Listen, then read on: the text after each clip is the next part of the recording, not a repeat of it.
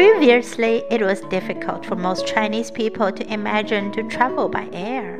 But nowadays, with the development of economy and the improvement of living standards, an increasing number of Chinese people can travel by air, including farmers and migrant workers. They can fly to most megacities in China, and there are still many airports which are under construction in other cities. The air services have improved remarkably, and some special tickets are always available. In recent years, there have been a sharp rise in the number of people choosing air travel during holidays.